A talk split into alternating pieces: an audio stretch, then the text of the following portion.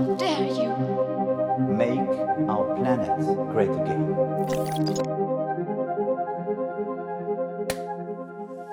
La COP26 s'est conclue avec un pacte de Glasgow médiocre. Une fois de plus, les puissants de ce monde étaient incapables de décider ensemble des mesures pour limiter le réchauffement climatique. Pourtant, durant deux semaines, le mouvement climat avait repris la rue, animant la ville écossaise Glasgow de marches et d'interventions fortes pour dénoncer l'incapacité des puissances capitalistes à sortir de la catastrophe. Les écologistes étaient là, à Glasgow, mais ils n'ont pas pu éviter le pire, condamnés eux aussi à assister impuissants au sordide spectacle de la COP26 et au coup de marteau qui entérinait le désastre. Alors que faire? Comment lutter? Face au chaos et à l'urgence climatique, la mobilisation est plus que nécessaire, elle est impérieuse, écrit l'association Attaque, qui a récemment publié Un monde en lutte, rencontres et expériences militantes, ainsi que pour la justice climatique, stratégie en mouvement.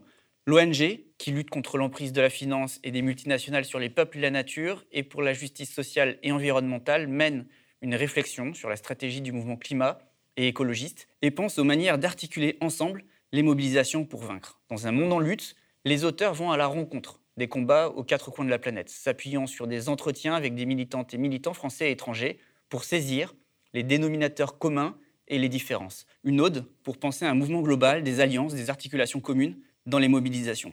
Et donc, pour la justice climatique, stratégie en mouvement, l'organisation tente de tirer euh, des enseignements pour accompagner le développement d'une véritable justice climatique. Pour en discuter, nous recevons Annick Coupé. Bonjour. Bonjour.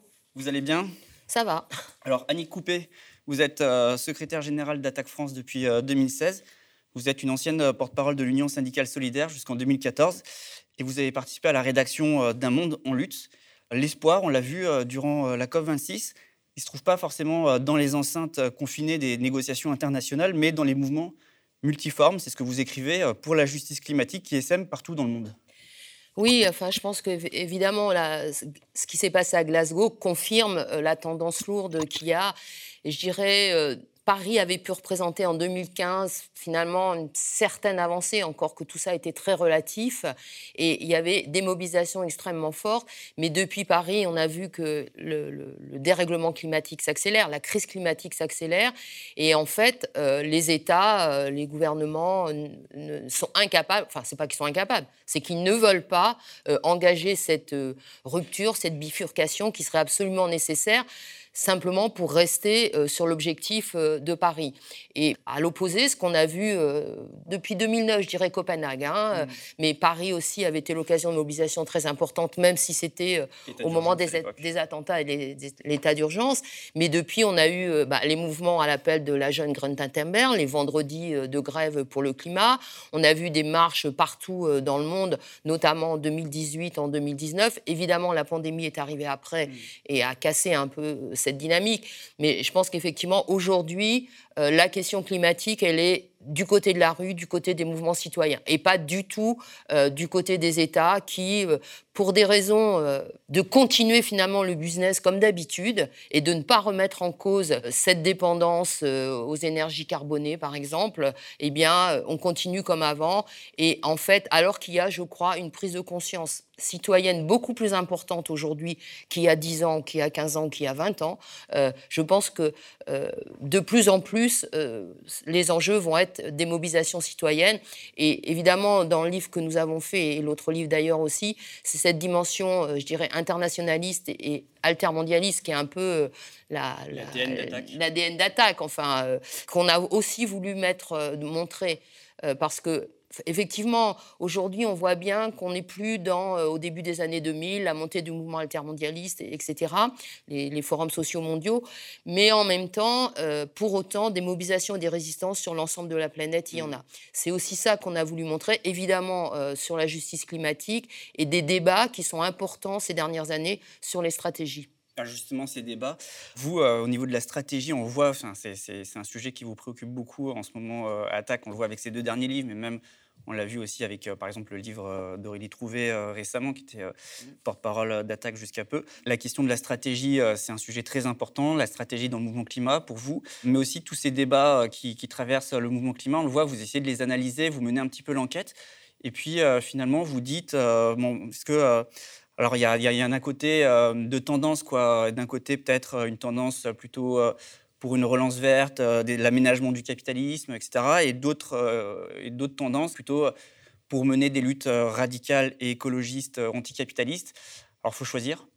Alors, je crois que ce qu'on a voulu faire dans ce livre, c'est retracer un peu l'histoire sur une période très mmh. récente, hein, de 10-15 ans de mobilisation sur les enjeux climatiques, montrer qu'il y a eu effectivement, au départ, euh, il y avait, y compris dans le mouvement, une volonté de certaines ONG euh, de s'inscrire dans les démarches de discussion au sein même des COP. Bon. Et puis, il y mmh. avait des mouvements qui disaient on n'a rien à faire là-dedans et, euh, et, on est à côté et on mobilise. Bon. Il y, y, a eu ce débat-là à un moment donné en gros, on coexistait ensemble. Je me souviens très mm. bien au moment de la, COP de Paris, eh bien, on avait construit un cadre d'alliance extrêmement large avec des organisations syndicales, euh, avec des associations comme Greenpeace ou bien, ou bien d'autres, ou le réseau Action Climat, et on avait réussi à constituer un cadre où finalement on acceptait que certains aillent mm. dans les, dans les discussions euh, de la société civile avec la COP, pour le dire comme ça. Cadre international. Voilà. Et, euh, et d'autres qui disaient non, on n'y va pas, mais on accepte que d'autres y aillent. Bon.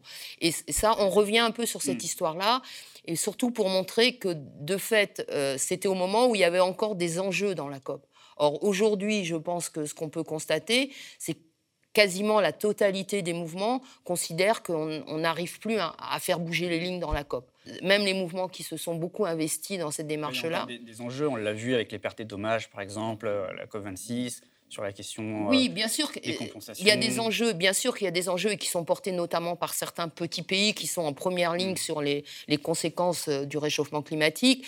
Mais euh, disons pour les mouvements de la société civile, pour reprendre ce terme, euh, eh bien, je pense que ces mouvements mesurent que euh, finalement, influencer la COP de l'intérieur, finalement, le bilan de ces 7, 8, 10, dernières années est quand même pas très bon. Bon, alors ça, ça remet pas en cause pour certains de continuer, mais finalement, ça repose la question de sur quoi aujourd'hui on essaye d'agir. Et comme vous l'avez dit au début, eh ben, c'était les mouvements qui étaient dans la rue à Glasgow, mm. qui ont mis en visibilité en fait euh, l'échec de, de, cette COP qui a été incapable et qui euh, finalement, euh, par ses non-décisions ou par le type de décisions qu'elle a prises, le type d'accord, va bah, contribuer à ce que le, la, situation se dégrade encore.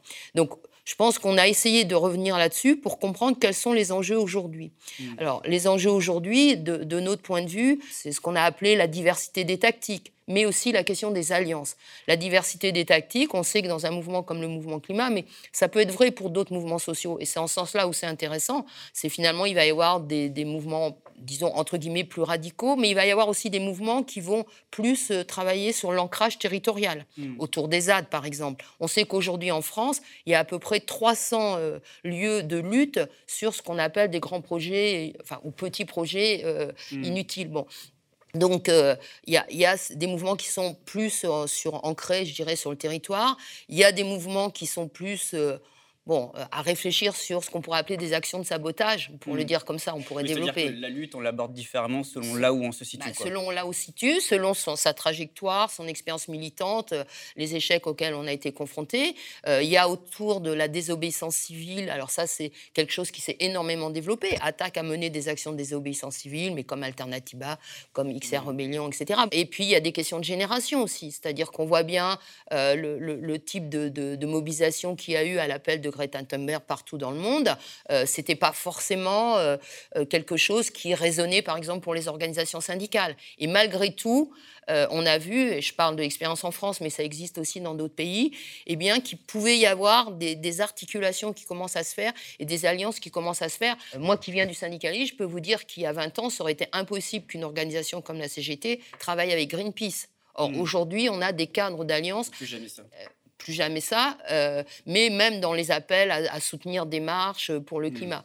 Donc je pense que c'est ça qu'on a voulu mettre un peu euh, dans le livre en, montrant où on en était aujourd'hui. Alors pourquoi on fait ça? C'est parce qu'on pense qu'il y a urgence à relancer mmh. euh, finalement des mobilisations climat à la hauteur des enjeux et qui, encore une fois, remettent la question des enjeux climatiques et du réchauffement entre les mains des mmh. citoyens. Ce que vous me dites finalement, c'est que Aujourd'hui, le calendrier des luttes euh, du mouvement climat n'est plus dicté euh, par les COP.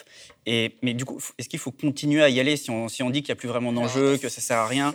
Enfin, Parce qu'il y a quand même, euh, ça c'est ce que vous avez dit tout à l'heure en introduction, c'est quand même la, dimension internationale, elle est importante dans cette lutte. Et puis s'il y a bien une lutte internationale, c'est bien celle pour le climat, hein, puisque le, phénomène, comme les solutions, elles, sont, elles doivent être pensées à l'échelle globale. Hum, Du coup, cette lutte, on doit continuer à la mener à cette échelle internationale? Moi, enfin, D'ailleurs, à la COP de Glasgow, il y avait une petite délégation d'attaque qui était présente dans les mobilisations de rue qui ont eu lieu à Glasgow. Donc, pour nous, effectivement, euh, ces COP peuvent être peuvent continuer à être un rendez-vous des mouvements sociaux qui peuvent se retrouver à cette occasion, mais je pense qu'on n'est plus dans la dans, l'idée. Bah, c'est en tous les cas, ça doit s'articuler avec plein d'autres choses. Ça peut être aussi, euh, ça peut s'articuler avec, y compris des actions juridiques. Je pense à notre affaire à tous en France, euh, qui a euh, contribué à ce qu'il y ait une condamnation de l'État français. On verra ce qui, ce qui, ce qu'il en- enfin, L'affaire ce que ça siècle. devient et l'affaire du siècle. Bon, donc voilà. L'affaire de Grande-Sainte. Voilà, enfin, je veux dire, donc je crois qu'il n'y a plus de, de moment central où on dirait on met toutes nos forces au moment de la COP, par exemple pour faire un contre, euh, un- une contre-COP finalement, où euh, on met toutes nos forces dans des recours juridiques, où on met toutes nos forces euh, dans les marches, où on met toutes nos forces que dans le local. Je crois Mhm. qu'en fait, euh, si on veut vraiment d'abord accepter la, la diversité des raisons sur la manière dont s'engagent les citoyens, les citoyennes sur ces enjeux-là, mais aussi les jeunes, euh, c'est pas forcément le même type d'engagement euh, euh, qu'il y a 20 ans, même au début du mouvement altermondialiste. Donc je crois que c'est plutôt penser une articulation. Donc ce qui veut dire évidemment que c'est pas chacun fait dans son coin comme il veut. Bien sûr, chacun fait comme il veut ou comme il peut dans son coin selon Mm. ses, propres stratégies, mais trouver des cadres de discussion qui permettent de, de penser globalement ce euh, mouvement. Coordonner, Avoir une lutte consciente. avoir des alliances à des moments donnés euh, pour des rendez-vous euh, communs, et puis euh, surtout s'enrichir mutuellement. Je veux dire que, Mm. euh, par exemple, ce qui se passe au plan local, c'est extrêmement intéressant l'ancrage sur le territoire, parce que c'est aussi de l'expérimentation concrète qui permet de faire venir Mm. aussi des personnes qui peut-être ne seraient pas venues dans une mobilisation générale Mm. sur le climat. D'ailleurs, dans le livre, vous parlez d'une archipélisation nécessaire des luttes. Bah, je crois que c'est un bon terme. Euh, c'est pas moi qui l'ai trouvé, donc je peux, le- je peux parfaitement le, le- le reprendre. Oui, c'est ça. C'est-à-dire que euh, bah, un archipel, finalement, c'est à la fois des morceaux, mais c'est aussi un ensemble. Mm. Donc je crois que ce terme correspond assez bien à la fois là où on en est aujourd'hui, mais aussi comme euh, peut-être euh, façon de penser l'avenir euh, du mouvement Mm. climat. C'est-à-dire qu'en fait, ces approches globales ou locales, elles sont complémentaires. Mais on l'a vu depuis les années euh, 2000 et 2010, il y a une vraie évolution du mouvement climat. Il y a eu un premier tournant, c'est Copenhague en 2009. Absolument. Copenhague en 2009, euh, moi j'étais à Copenhague hein, et je me souviens très bien qu'il y avait beaucoup d'espoir.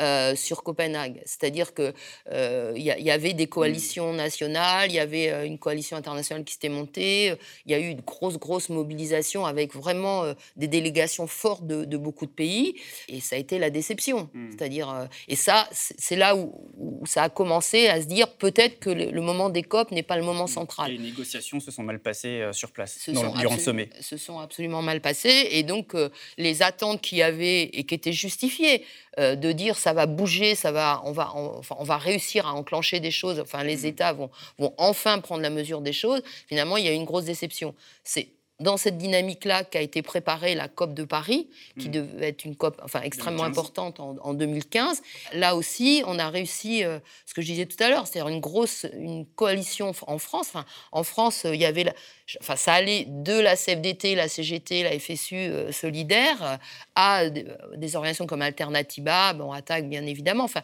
on avait une coalition extrêmement large et on a réussi à construire des mobilisations pendant 15 jours avec différents aspects. Il y a eu des, mobilisations de rue, évidemment, dans le cadre du, du contexte de l'état d'urgence, mais on, on a fait aussi euh, à, à Montreuil euh, un village alternatif pendant une semaine et on a fait euh, au 104 euh, à Paris, au centre culturel, on a Mm. fait aussi une semaine où il y avait des ateliers, mais aussi des comptes rendus au jour le jour de la com. Moi, je me souviens, tous les soirs, il y avait 4000 personnes dans la grande nef du 104 qui écoutaient euh, euh, des comptes rendus de ce qui s'était passé dans la journée. Et comme ça, on a pu suivre aussi au jour le jour. C'est-à-dire, c'était à la fois une analyse du contenu et en même temps des mobilisations de rue et euh, des mobilisations de visibilité des enjeux Mhm. climatiques. Mais 2009, c'est aussi un tournant parce qu'il y a une certaine radicalisation d'un certain nombre d'ONG. D'ailleurs, vous, Attaque, euh, depuis 2009, vous assumez participer à des actions euh, dites illégales Euh, aujourd'hui, est-ce que ça signifie que les marches pacifiques, elles ne suffisent plus? Est-ce que la question de la violence, elle est très présente dans les débats du mouvement Alors, climat Elle est présente comme dans tous les mouvements sociaux. Je veux dire, Mm. ces dernières années en France, euh, autour euh, de la loi travail, euh, autour des Gilets jaunes, on voit bien Mm. Elle que a cette été question. très présente notamment lors du contre G7 à Biarritz, par Alors, exemple. elle a été présente, bien sûr, mais elle je dirais que pour moi, ce c'est d'abord la question de la violence de l'État. C'est-à-dire Mm. que on a un degré de, de- de violence et de répression des mouvements sociaux, en particulier en France, depuis dix ans, qui est, enfin, moi qui ai quand même une expérience assez longue de militantisme, euh, je peux vous dire que j'ai jamais connu ça. Bon, euh, donc pour moi, et donc je pense que la question de la violence dans la discussion, dans le mouvement, elle n'est pas tellement sur pour ou contre la violence. Mm. Enfin, je trouve que cette question n'a pas de sens. Elle est plutôt des discussions sur les formes d'action. Et encore une fois, euh, par exemple, euh, il y a des discussions sur jusqu'où on va, par exemple dans l'occupation d'un site, est-ce que on démonte quelques Mm. machines Mais Plutôt parler de légitimité euh, des Exactement. actions. Et pour moi, ça renvoie, et c'est même avant Copenhague, c'est-à-dire je me souviens des actions euh, anti-OGM en France, Ouais, quand il y a eu des arrachages euh, de plantes, euh, enfin les fauchages, euh, il y avait déjà ces discussions.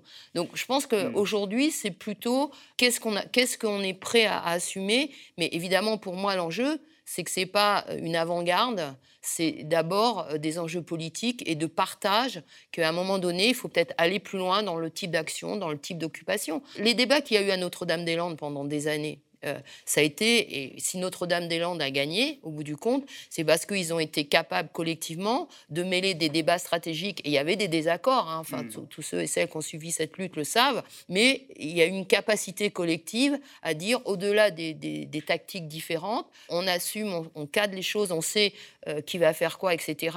Mais on a un combat commun et on trouve un cadre commun. Et il y a aussi en même temps de l'expérimentation concrète. Et je pense que c'est ce qu'a fait la force de Notre-Dame-des-Landes.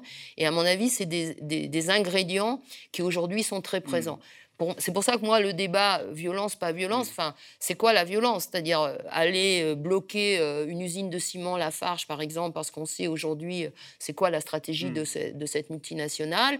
Eh bien, euh, pour moi, c'est pas c'est pas un souci à partir du moment où c'est porté Mm. dans un cadre collectif avec, euh, euh, je veux dire, un engagement, des enjeux, une explication aussi de ça. Pourquoi Attaque s'est engagé dans les actions de désobéissance civile oui, mais je- dès, dès les années 2000, même quasiment au début d'attaque, euh, notamment euh, autour de la Confédération paysanne et de cette question des OGM, c'est parce que les, actions de désobéissance civile, à la fois, elles portent de la radicalité, de la remise en cause d'un certain nombre de choses, donc des Mm. enjeux politiques forts, mais aussi pour montrer qu'il y a d'autres choses possibles. Quand on arrache des plans OGM, c'est aussi pour dire qu'une autre agriculture, une agriculture paysanne est possible.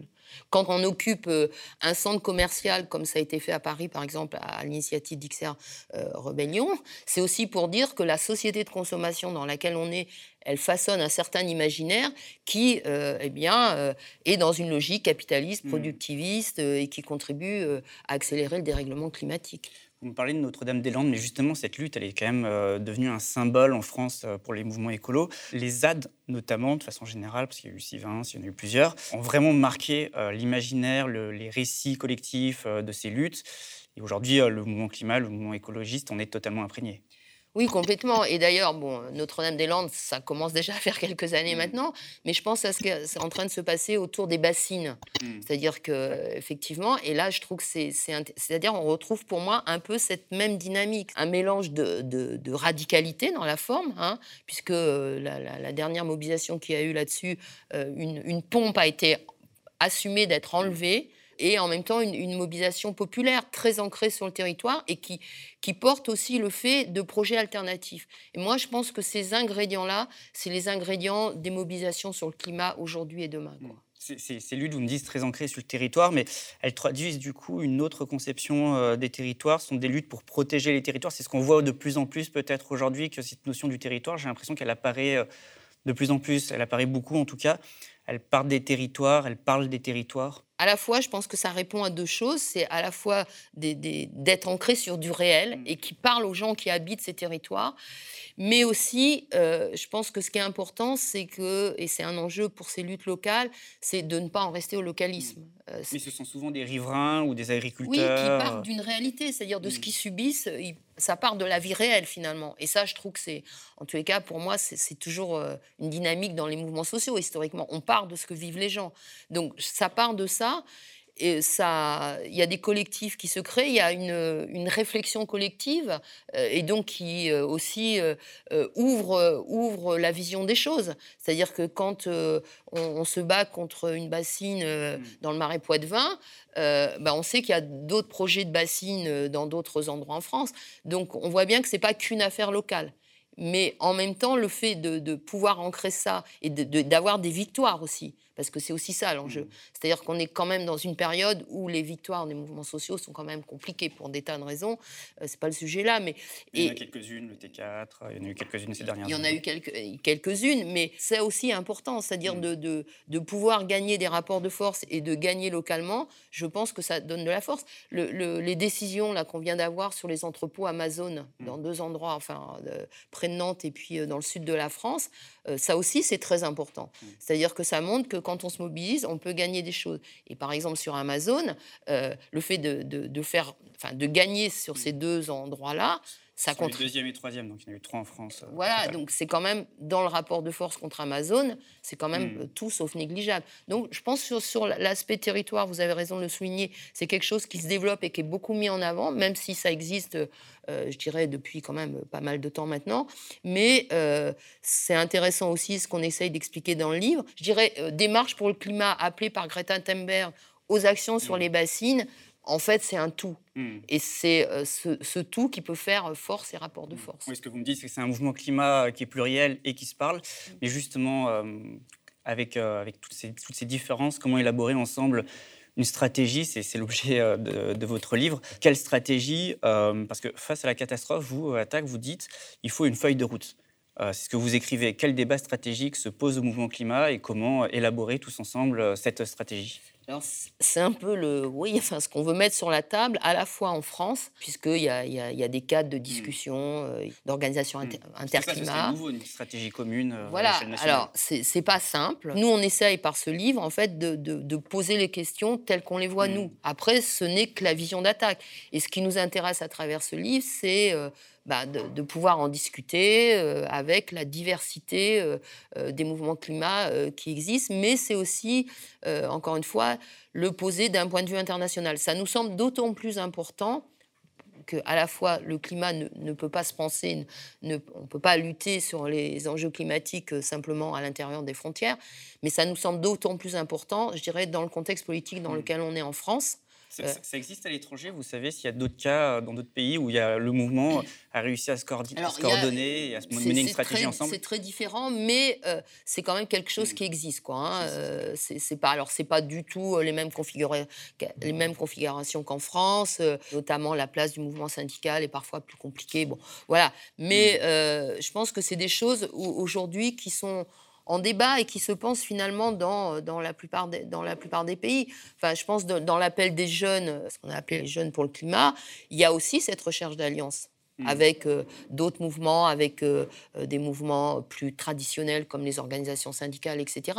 Et dans les marches climat qu'il y a eu à Paris, par exemple, il y, a, il, y a, eu des liens qui se sont faits avec une partie du mouvement syndical, mais je pense aussi aux liens qui se sont constitués, alors même si ça a été ponctuel, même si ça ne règle pas tout, avec par exemple des collectifs de familles de violences policières. On voit bien qu'on est dans une période où, se tissent des, oui, enfin des, liens, des, des, choses qui commencent mm. à se construire.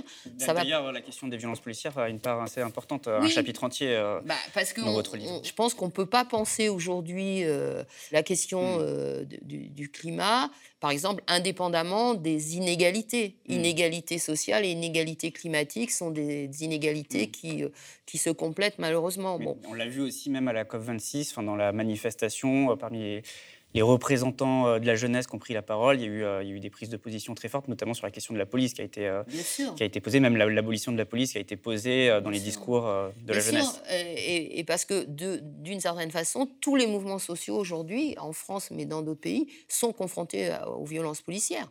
C'est-à-dire mmh. qu'on a aujourd'hui des régimes autoritaires, des régimes répressifs. Mmh. C'est-à-dire qu'on ne peut pas poser une stratégie sans poser cette question. Quoi. Non, et, et aussi pour moi, c'est à la fois bon, évidemment, sur les violences policières, parce que c'est la question de la répression des mouvements sociaux globalement, et ce qui était, je dirais, avant, entre guillemets, euh, réservé aux quartiers populaires et aux personnes racisées, aujourd'hui, ça fait système comme moyen de défendre l'ordre établi, pour le dire comme ça. Mais euh, pour moi, c'est aussi la question de penser euh, la question des inégalités.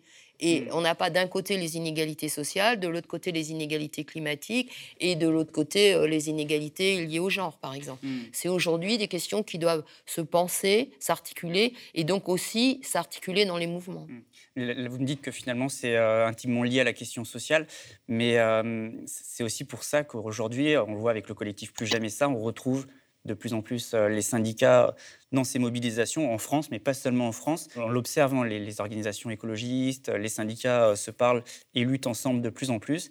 Il y a de nouveaux acteurs qui, débarquent. Oui, parce que je pense que du côté du mouvement syndical, euh, il y a une prise de conscience qui, depuis maintenant un certain nombre d'années sur le fait que il y a évidemment la réponse du capitalisme, c'est le greenwashing. Hmm. Et donc, c'est n'est pas du tout répondre aux enjeux climatiques et c'est pas du tout répondre aux enjeux sociaux. Hmm. Le risque, c'est effectivement, euh, si le mouvement syndical reste dans son coin ou si le mouvement euh, euh, climatique reste dans son coin, c'est que les solutions qui soient mises en œuvre par, par ceux qui nous dirigent et, par les multinationales, parce que c'est hmm. aussi elles qui sont à, la manœuvre, eh bien, c'est des solutions qui seront bonnes ni pour le climat, euh, ni pour les salariés, euh, ni pour globalement la grande mm. majorité de la population. Il y a cette prise de conscience-là dans le mouvement syndical, dans le mouvement climatique, et c'est pour ça que malgré non seulement des différences, mais malgré des points de vue différents, Prenons la question du nucléaire. On sait très bien qu'en France, entre les positions de la CGT et les positions de Greenpeace, ou même les positions d'attaque, évidemment, il n'y a, pas d'accord pour l'instant. Mais même au sein des syndicats, évidemment. Bon, mais il y a aussi plein de choses qui font, euh, qui font euh, sur lesquelles on est d'accord. Hmm. Donc l'idée, c'est quand même de dire aussi que ces questions-là qui font débat, c'est aussi des questions à poser dans le débat public et dans le débat citoyen euh, pour voir vers quoi on veut aller. Hmm. Et je, trouve, en tous les cas pour moi, c'est quelque chose d'extrêmement important parce que ça renvoie au rapport de force. C'est-à-dire, au lieu d'être divisé les syndicats d'un côté, le mouvement pour la justice climatique de l'autre, eh bien si on fait front ensemble et si on commence à porter ensemble des alternatives, je pense que à ce qui s'est passé par exemple pour plus jamais ça sur euh, sur Total Grand Puits.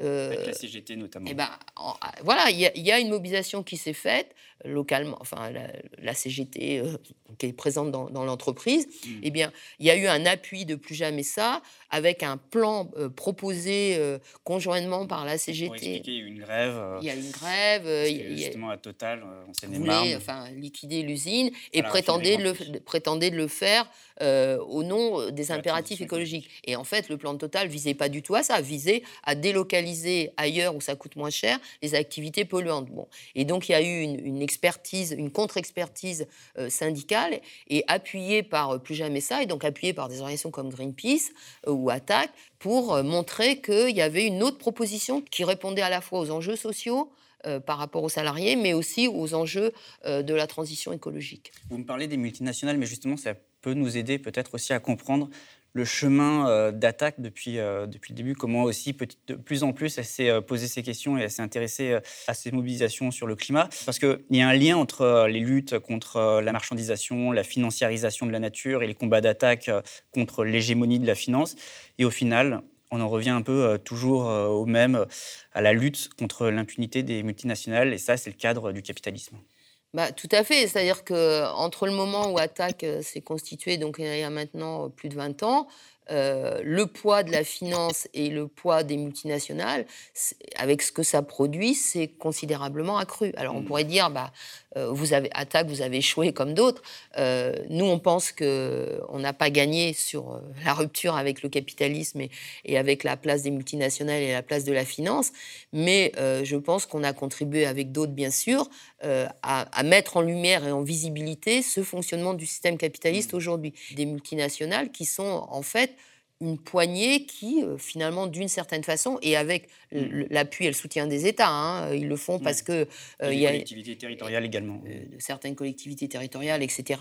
Et donc, finalement, si on s'attaque aujourd'hui à ces multinationales, je pense à Amazon, je pense à Total, etc., c'est parce qu'elles sont aussi, elles représentent tout à fait la, prédation à la fois de la nature, la prédation des humains, c'est-à-dire qu'en en fait, euh, l'exploitation de la nature, l'exploitation des humains, finalement, ces multinationales jouent, euh, euh, sur ces deux aspects-là. Mm. C'est pour ça aussi que finalement, il y a cette compréhension que les deux combats, justice sociale mm. et justice climatique, ne peuvent pas être séparés. De la même façon que Attaque porte la question de la justice fiscale, c'est notre ADN d'une certaine façon, eh bien, on voit bien aujourd'hui que la manière dont se comportent ces multinationales euh, elles échappent à l'impôt, elles vont dans les paradis fiscaux, euh, euh, elles, je veux dire, elles mettent en place, par exemple, si vous prenez mmh. McDo, je veux dire, des systèmes totalement opaques sur les des, systèmes de franchisés, et au bout du compte, enfin, c'est pour échapper à l'impôt, enfin, etc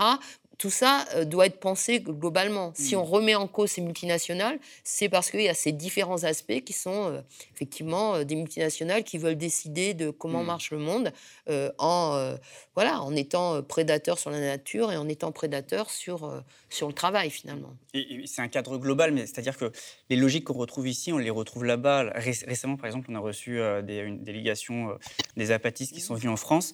Ils nous racontaient, ils nous expliquaient, on le voit, les destructions écologiques avec les méga-projets notamment, bah, ce sont des, des, des projets menés par les multinationales avec des activités très polluantes. Et euh, ils nous parlaient de multinationales françaises euh, qui menaient des actions au Mexique. Et quand ils avaient fait leur tour en France, euh, bah, ils voyaient qu'ils avaient mené les mêmes actions en France. Quoi. Bah, euh, tout à fait. Euh, par exemple, EDF. EDF, Danone, ils nous parlent Bien sûr, mais par exemple, EDF, c'est quand même très, très symptomatique. C'est-à-dire, au Mexique, il y a un projet mm. sur des terres qui appartiennent à des communautés indigènes. Mm. Évidemment, EDF fait ça au nom, euh, au nom de, de, la lutte contre le réchauffement climatique. Or, en fait, ça, c'est vraiment typiquement du greenwashing. C'est-à-dire que c'est en, en, en, détruisant non seulement des terres, mais des terres qui, sont, qui appartiennent enfin, historiquement euh, aux communautés mmh. euh, indigènes. Et c'est pour ça que c'est intéressant aussi, enfin c'est intéressant et c'est absolument nécessaire euh, cette réflexion et ce Enfin, de trouver des cadres aussi internationaux, c'est parce que nous-mêmes, en tant qu'organisation militante en France, on doit être capable de mettre en cause euh, nos propres hmm. multinationales. La responsabilité des multinationales. évidemment, euh, comme, euh, enfin, comme Total en Afrique. Enfin, je veux dire, bon, voilà, donc on a, nous, cette responsabilité-là. Et, ça, ça on, peut, on ne peut le faire que si on a une vision hmm. internationale et internationaliste des choses et des combats, et en ayant des liens avec euh, bah, tous les mouvements, euh, que ce soit euh, des mouvements des que ce soit des mmh. mouvements enfin, de salariés, ou, que ce soit, je veux dire, des, communautés indigènes. Mmh. C'est pour ça, justement, par rapport à ces populations autochtones, et la responsabilité des multinationales françaises, euh, c'est pour ça que vous dites aussi qu'il faut prôner aujourd'hui euh, l'articulation entre justice climatique, justice sociale et justice raciale. Absolument, c'est-à-dire que, euh, encore une fois, penser les choses séparément, je pense qu'on va chacun droit, droit, dans le mur. Effectivement, face à ces multinationales dont l'activité a des conséquences sur la nature, mais aussi sur mm. l'ensemble de nos vies quotidiennes pour la, grande majorité de la, la population sur, sur, sur le globe, eh bien, c'est aussi des questions de rapport de force. C'est-à-dire que euh, je pense qu'on sera plus fort si on arrive à tisser ces alliances dans la durée, euh, en respectant euh, les, je veux dire, les, particularités de chaque mouvement, en n'ayant pas la prétention de l'hégémonie d'un mouvement sur l'autre. Ça, c'est très important parce que c'est aussi des choses du passé, mais en pensant que justement un autre monde ou des autres mmh. mondes, on doit être capable de, penser la justice sociale, la justice économique, la justice raciale et euh, la justice de genre. Et euh, pour conclure, euh, dans, ce livre pour la justice climatique, vous dites que notamment pour poser la question de la stratégie, il faut poser la question de la planification, planifier euh, la transition, penser euh, les transformations du système productif et notamment même euh, toutes les pertes d'emplois qui pourraient, qui pourraient y avoir, qui sont liées notamment à la sortie du nucléaire, par exemple, d'un certain nombre d'industries. On parlait de Total, mais justement, il va bien falloir sortir aussi des énergies fossiles. Tout ça, en fait, ça doit faire partie de nos stratégies, c'est d'y réfléchir et de planifier. Euh, oui, alors c'est une question qu'on pose et, comme vous avez dû le lire, c'est une question qui est très ouverte, c'est-à-dire que euh, on pense aujourd'hui qu'il faut remettre euh, sur la table cette idée de planification. Alors pas du tout au sens où ça a été fait dans l'histoire à d'autres moments, je pense à ce qui s'est passé en Union soviétique par exemple, etc. Mais justement à tirer les leçons de tout ce qui s'est fait pour penser aujourd'hui une planification qui prendrait la diversité des aspects en compte, mais qui serait ce qu'on doit trouver, c'est finalement les chemins d'une planification démocratique, c'est-à-dire appropriée par tous. Alors, il y a des questions de niveau, d'échelon. Euh, qu'est-ce qu'on peut penser au plan local Qu'est-ce qu'on peut penser au plan euh, des régions Qu'est-ce qu'on peut penser au plan euh, d'un pays, d'un continent, etc. Donc, c'est évidemment des questions difficiles. C'est aussi la question de la planification pour trouver euh, des cadres qui permettent de, bah, de, se penser en tant que, je veux dire, on est salarié par exemple, mais on est aussi consommateur, mais on est aussi habitant euh, d'un lieu, euh, mais on a aussi envie d'avoir une qualité de l'air, etc. C'est-à-dire se penser finalement euh, comme un être humain, euh, comme un tout, et pas comme des morceaux. D'un côté, je suis salarié exploité au travail, de l'autre côté, je vais faire mes courses dans un hypermarché et je suis consommateur sans réfléchir aux conséquences de ma consommation. Je pense que c'est la question qu'on pose à la fin, et c'est une question qu'on veut mettre en chantier, parce qu'on sait que c'est pas facile. Euh, de trouver les bons niveaux et l'articulation entre ce qui peut être décidé au plan local et ce qui peut être décidé à un plan euh, euh, plus général. Mais il y a des expériences hein, qui mmh. existent, de réflexion là-dessus. donc, je, pense qu'il faut mmh. aussi partir de. D'ailleurs, vous vous inspirez beaucoup des expériences, vous, dans ce livre, c'est l'objet justement de ce livre, des expériences à l'étranger. vous arrivez à transmettre les leçons des luttes d'ici et en même temps à apprendre de celles d'ailleurs? Ce qu'on a voulu faire aussi avec le, livre Un monde en lutte, c'est aussi euh, mettre en visibilité le fait que, contrairement à ce qu'on peut penser ou ce que les grands mmh. médias pourraient nous laisser penser aujourd'hui, il y a des luttes et des résistances euh, partout dans le monde, y compris euh, dans le contexte de la pandémie même si le contexte de la pandémie a, créé des difficultés pour les mobilisations sociales. Et donc, on a voulu faire ça, et on a voulu aussi le faire en croisant des regards. C'est-à-dire, euh, euh, par exemple, sur le chapitre sur le travail, on a croisé le regard de syndicalistes français et euh, de une syndicaliste polonaise, une syndicaliste coréenne et une chercheuse belge, et à travers les enjeux, par exemple, de l'ubérisation. C'est-à-dire que par rapport à, cette ubérisation qui vise finalement à, vider le statut de salarié euh, pour euh, être des auto-entrepreneurs, entre guillemets, eh bien, montrer que malgré ça, il y a des luttes qui s'organisent et des collectifs, y compris qui s'organisent au-delà des frontières. Sur Amazon, la même chose. On pourrait penser que la force d'Amazon, justement, elle a une force de frappe incroyable, etc. Eh bien, malgré tout, il y a des luttes qui se sont organisées. Et ce qui est aussi intéressant, c'est qu'on voit que ces luttes, elles peuvent être portées par des organisations syndicales tout à fait euh, classiques, euh, ou elles peuvent être portées par des collectifs qui sont plus ou moins à côté des syndicats, voire parfois en critique, mais que à partir de la diversité de ces expériences et de ces réalités, finalement, ils ont construit une coordination internationale sur Amazon. Et ça, je trouve, c'est vraiment intéressant à faire connaître parce que à la fois, euh, bah, c'est important de savoir que même dans des contextes de régression sociale très forte, il y a, des luttes et des coordinations de luttes qui, s'organisent.